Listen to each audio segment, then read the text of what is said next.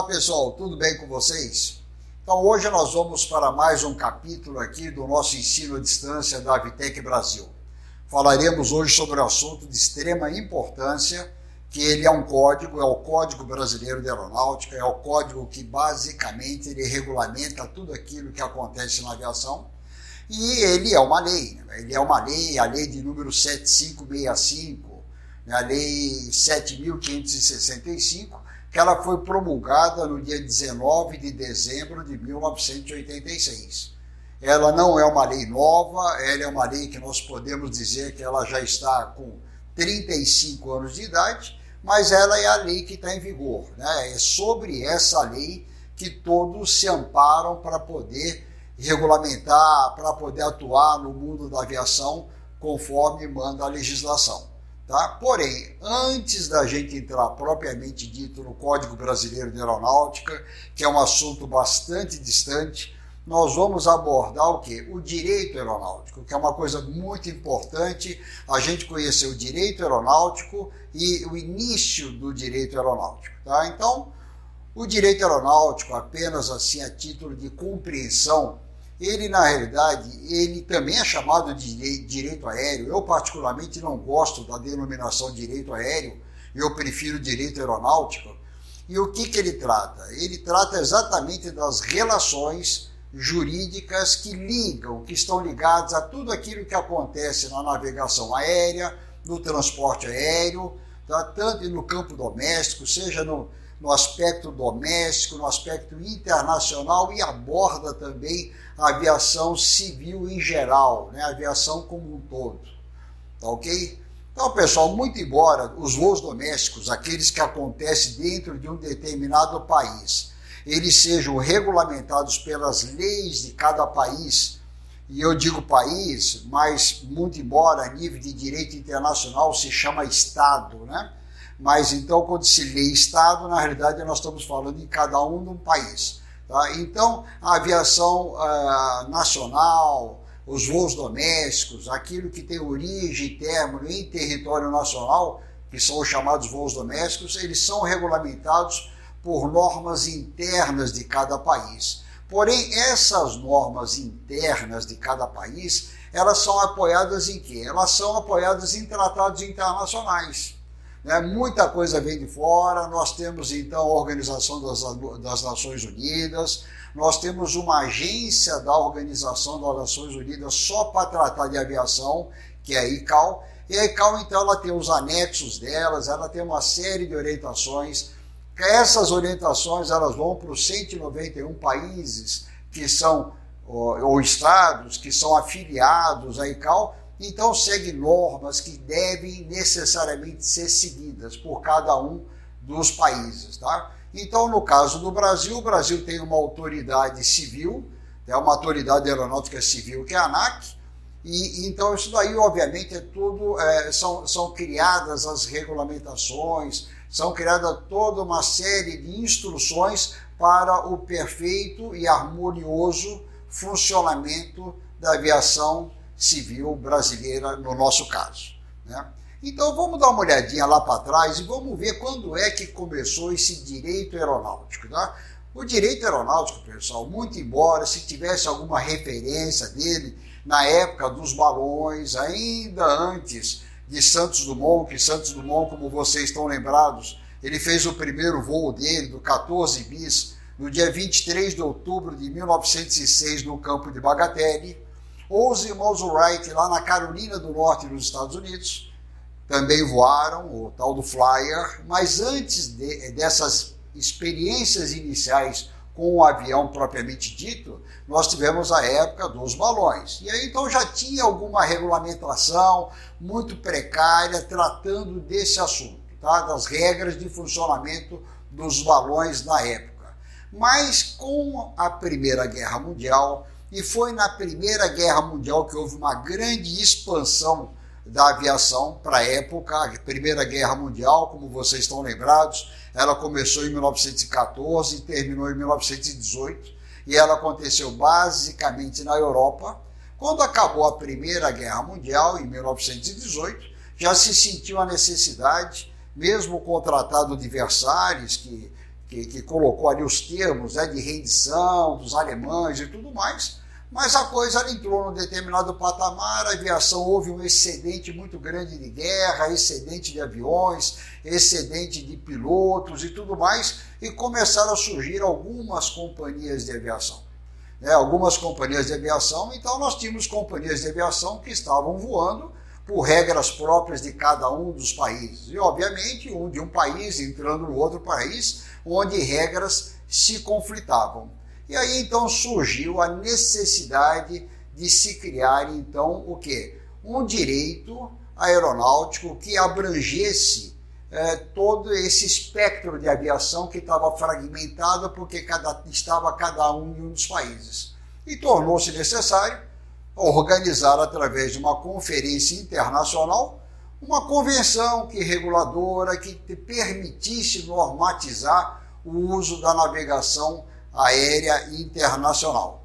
Tá? De onde veio o quê? Veio a Convenção de Paris. Pessoal, a Convenção de Paris ela foi de uma importância fundamental. Como eu falei aqui para vocês, a Primeira Guerra Mundial terminou em 1918 e quando chegou logo no ano seguinte, então foi feita a Convenção de Paris, a Convenção de Paris de 1919. Né? Então, ela surgiu com quem? Com as potências aliadas, aproveitar então que estava tendo aqueles encontros, uma sucessão de encontros, de convenções, de tratados e tudo mais, por conta do, do fim da guerra, da Primeira Guerra. Então, ok, vamos fazer uma convenção para poder regulamentar aquilo que não está regulamentado, para poder normatizar aquilo que não está normatizado, para a gente poder organizar um tráfico que será crescente, um mercado, uma indústria que será cada vez mais crescente, porque começou aí no outro dia aí com Santos Dumont e os, os irmãos Wright e já atingiu patamares muito grandes em poucos anos. Então a tendência é que a coisa ela vai aumentando gradativamente e vai aumentando rápido, né? Então, quando chegou no dia 13 de outubro de 1919, em Paris, na cidade de Paris, foi feita então essa convenção que participaram aí vários membros, vários países membros participaram e quando chegou então, três anos depois, no dia 11 de julho de 1922, tá, ela foi assinada. Então, a Convenção de Paris de 1919, que foi que ela entrou em vigor em 11 de julho de 1922, ela passou a valer, ela passou a vigorar e ela se manteve assim até a Convenção de Chicago, que nós vamos falar logo em seguida, que foi em 1944. Né? Não preciso nem dizer aonde, porque a convenção leva o nome da cidade aonde é realizada. Tivemos a Convenção de Paris e teremos então a Convenção de Chicago. Muito bem. A Convenção de Paris, pessoal, ela foi a primeira grande convenção multilateral. Quer dizer, multilateral por quê? Porque houve a participação de muita gente. Então ela tratava de quê? Ela tratava de aviação, ela tratava da exploração da aviação civil que estaria começando então a partir daí. Porque a aviação militar sempre teve as regras dela, né? as regras próprias dela, mas a aviação civil precisava de regras. E a Convenção de Paris exatamente teve como escopo, teve como objetivo criar regras para o funcionamento, principalmente a nível internacional de ligação de países através do avião. Tá, ok? Então, o, nós tivemos essa convenção, a Convenção de Paris, que ela teve três características muito distintas que foram basicamente, tá ok? Então ela consagrou o que? Ela consagrou o princípio da soberania completa, exclusiva do espaço aéreo de cada país. Isso, pessoal, é fundamental. Então, se nós temos o território brasileiro, o espaço aéreo que está sobre o território brasileiro, ele é espaço aéreo brasileiro, tem uma soberania que deve ser respeitada, né, que o pessoal não pode entrar da maneira que quer e quando quer. E isso aí é válido para todos os países consignatários. Tá? Então, era uma regra, e essa regra já foi criada em 1919 com a Convenção de Paris. Então ficou consagrado, ficou definido que cada país membro teria o seu espaço aéreo soberano. Né? Então o país ele manda no espaço aéreo dele, né? do solo até o infinito.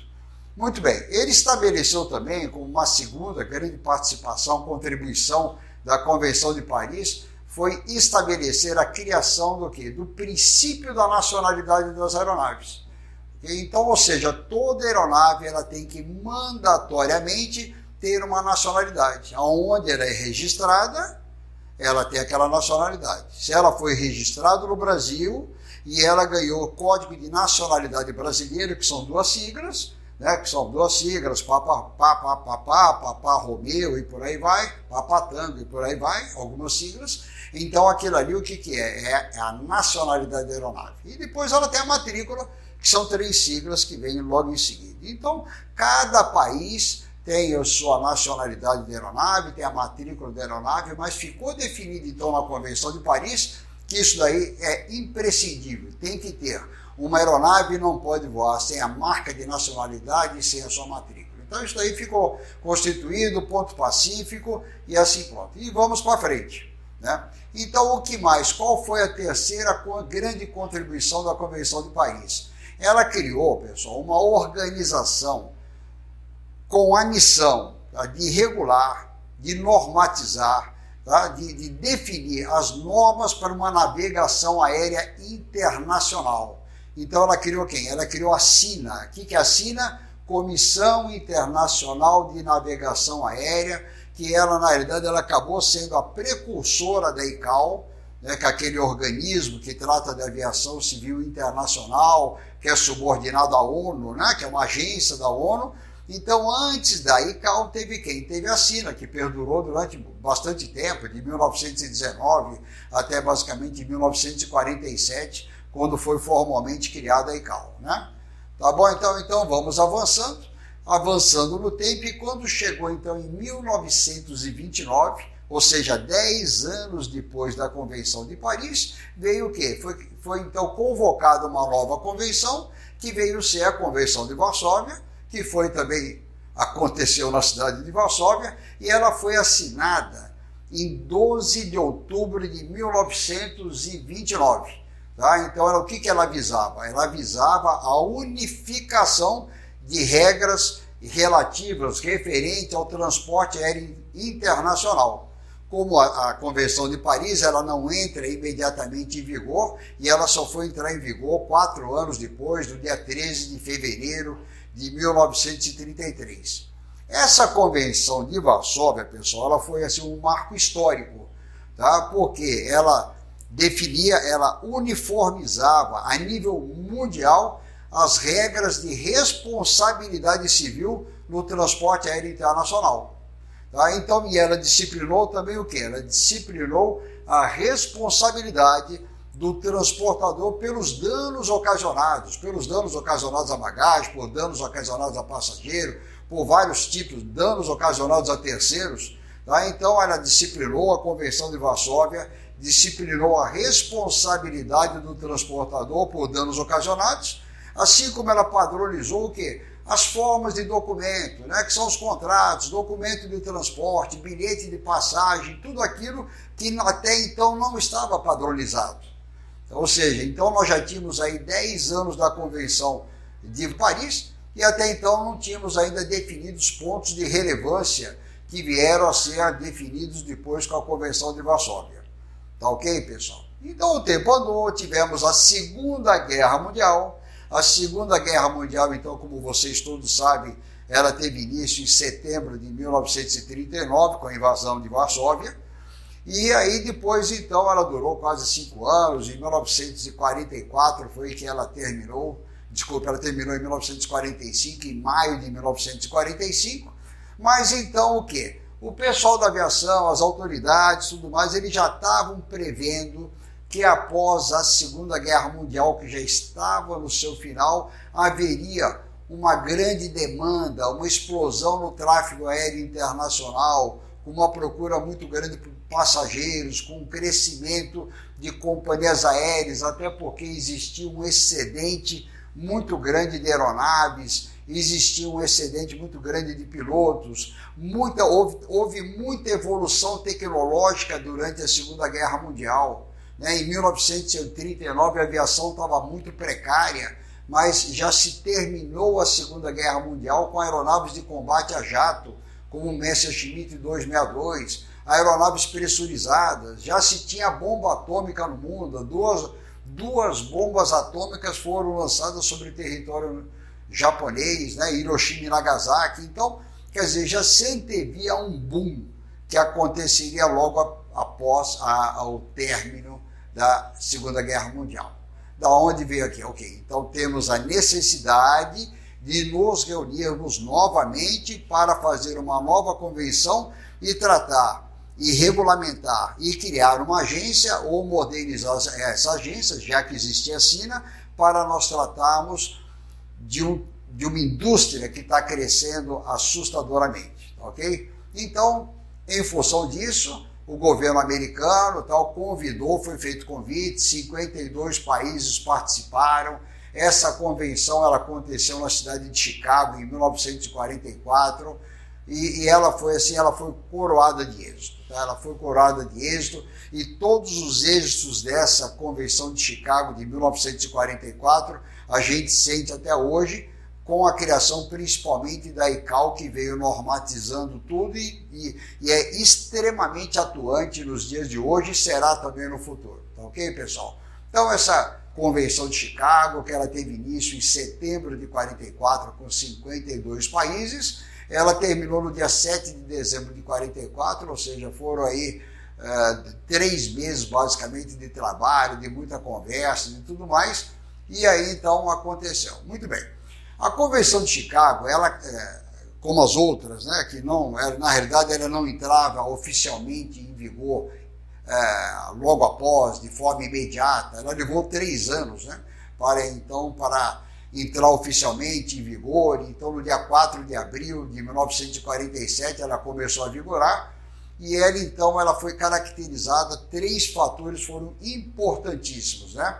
Então, o que, que ela se beneficiou de uma ampla adesão internacional, houve a participação de muitos países que acabaram então entrando como membros signatários, né? Então, 192 países não é pouca coisa, é uma coisa, é, é, assim, é uma força muito grande, né? Então, ela transformou-se em um dos instrumentos de direito internacional com o mais vasto âmbito de aplicação a nível territorial, né? a nível de países, a nível mundial. Né? Ela também ela é muito forte porque ela contém princípios, princípios esses que não podem ser afastados, eles não podem ser alterados por nenhuma outra fonte do direito internacional. Tá? Ela tem lá um artigo 82 que deixa os princípios da aviação civil internacional extremamente amarrados e também ela tem certos princípios que são declarados com validade universal pela Convenção, né? e temos como exemplo disso o princípio da soberania, que nós já acabamos de falar aqui, a soberania nacional sobre o espaço aéreo. Né? Então, a soberania dos países sobre o espaço aéreo que está acima deles, ele tem um efeito, ele goza de um efeito declaratório universal. Né? Ele é extremamente sério, é extremamente respeitado. Né? É uma é tipo assim é uma jurisprudência é, é, é assim é, é, aceito por toda a comunidade mundial. Então isso daí ninguém mexe mais. Então isso daí ficou muito com muito assim convalidado com a Convenção de Chicago, tá bom? Então como resultado também da Convenção de Chicago houve a criação, como nós já falamos aqui, da ICAO. Né? Então a ICAO é a International Civil Aviation Organization, né? Esse daqui é a sigla em inglês dela. E tem a OACI, que é a Organização de Aviação Civil Internacional, ou a ACI, para quem quiser colocar tônica no I, né? pode ser falado das duas maneiras, mas normalmente a gente acaba falando mais ICAO aqui no nosso português e tudo mais, né? a gente usa a expressão ICAO, muito embora seja uma sigla uh, de língua inglesa, então ela foi criada, como nós já falamos aqui, em 1947. Ela tem aí 191 países ou estados membros e ela tem uma sede. A sede dela aqui é uma sede permanente. Essa sede está na cidade de Montreal, no Canadá. Tá ok, pessoal? Então, depois da Convenção de Chicago, depois da criação de ICAO, Outra convenção bastante importante aconteceu, que foi a Convenção de Montreal. Né? Então, a Convenção de Montreal ela aconteceu no ano de 1999, tá? e ela foi uma conferência internacional de direito aeronáutico, e ela foi realizada, ela foi organizada pela ICAO em, na cidade de Montreal de, no período de 10 a 28 de maio de 1999 Pessoal, com a participação de 118 países, não é pouca coisa não. Então foram 18 dias de muito debate, né, tá, tratando de aviação, regulamentando, é, assuntos que precisavam ser regulamentados, que precisavam ser melhorados, é, que precisavam ser aperfeiçoados. Né? Então, por exemplo, foram examinados projetos preparados para a modernização do sistema de Varsóvia, de tudo aquilo que tinha sido tratado ali em Varsóvia, tá? e foi deliberada a unificação de regras, certas regras sobre o transporte aéreo internacional. Tá? Uma coisa muito importante, pessoal, é que a Convenção de Montreal ela enfatizou conceitos de segurança que correspondem à operação e a técnica de construção, não apenas de construção, como também de manutenção de aeronaves. Então, essas regras são de fundamental importância, principalmente no que diz respeito à segurança de voo, à segurança da aviação. Tá ok, pessoal? Então, vamos ver agora como foi, como é o direito aeronáutico, como tem sido tratado o direito aeronáutico no Brasil, tá? Então, nós já tivemos várias constituições, né? a primeira Constituição brasileira, uh, a cargo de Dom Pedro I, em 1824, o Brasil tinha apenas dois anos de independência, tá? então foi feita a primeira Constituição do Brasil, outras foram sendo feitas, mas a Constituição de 1937, a Constituição de 1946, a Constituição de 1988, que é aquela que está em vigor no dia de hoje, todas elas tem no seu texto, está lá escrito de forma muito clara, que é papel da União legislar sobre o direito aeronáutico e de ninguém mais. Cabe à União, então cabe ao país, cabe ao Estado legislar, criar leis a respeito do direito aeronáutico, tá ok? Então, se a gente for ver e falando de leis do sistema aeronáutico brasileiro, nós vamos ver o seguinte: a primeira legislação que diz respeito à aviação civil brasileira, ela instituiu o quê? O Código Brasileiro do Ar. Olha que na época não era Código Brasileiro de Aeronáutica, era o Código Brasileiro do Ar. E ele foi criado através de um decreto-lei, decreto-lei de número 483, que foi promulgado no dia 8 de junho de 1938. Né? Então aqui eu digo uma. É, é muito interessante a gente ver que em 1938 a aviação ela estava incipiente, mas ela já estava crescendo. O Ministério da Aeronáutica não tinha sido criado ainda, porque, como todos sabem, aí, o Ministério da Aeronáutica foi criado no dia 20 de janeiro de 1941, né? teve como primeiro-ministro Salgado Filho, mas nessa época, então, não tinha sido ainda criado o Ministério da Aeronáutica. Passaram-se muitos anos, e em 1966 sentiu-se a necessidade de quê? De atualizar o Código Brasileiro. Por quê? Porque a aviação tinha crescido, já estávamos em plena era da aviação a jato, a demanda tinha crescido demais, várias companhias estavam crescendo, regras de tráfego aéreo tinham sido criadas. Tá? Nesse período, então, já tinha a ICAO funcionando.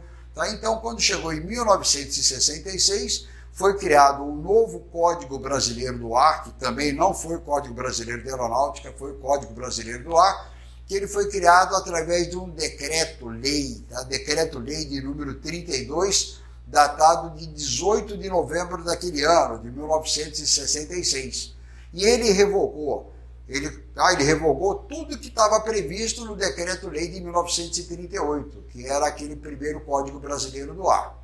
Muito bem, quando chegou em 19 de dezembro de 1986, ou seja, 20 anos depois, então foi sancionada uma lei, a lei de número 7565, que instituiu o Código Brasileiro de Aeronáutica, né, que esse daí é o objeto da nossa aula de hoje. Então foi muito importante nós temos falado sobre o direito aeronáutico internacional, de falarmos sobre direito aeronáutico no Brasil, para podermos agora entrar na Lei 7565, que é o Código Brasileiro de Aeronáutica.